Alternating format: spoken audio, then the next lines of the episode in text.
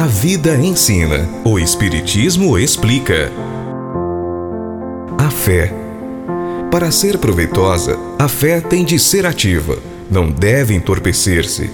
Mãe de todas as virtudes que conduzem a Deus, cumpre-lhe velar atentamente pelo desenvolvimento dos filhos que gerou. A esperança e a caridade são corolários da fé e formam com esta uma trindade inseparável. Não é a fé que faculta a esperança na realização das promessas do Senhor? Se não tiverdes fé, que esperareis? Não é a fé que dá o amor? Se não tendes fé, qual será o vosso reconhecimento e, portanto, o vosso amor? Reflexões extraídas do livro O Evangelho segundo o Espiritismo, capítulo 19, item 11. Allan Kardec. Tradução Guilom Ribeiro. Editora FEB. Uma campanha da Federação Espírita Brasileira.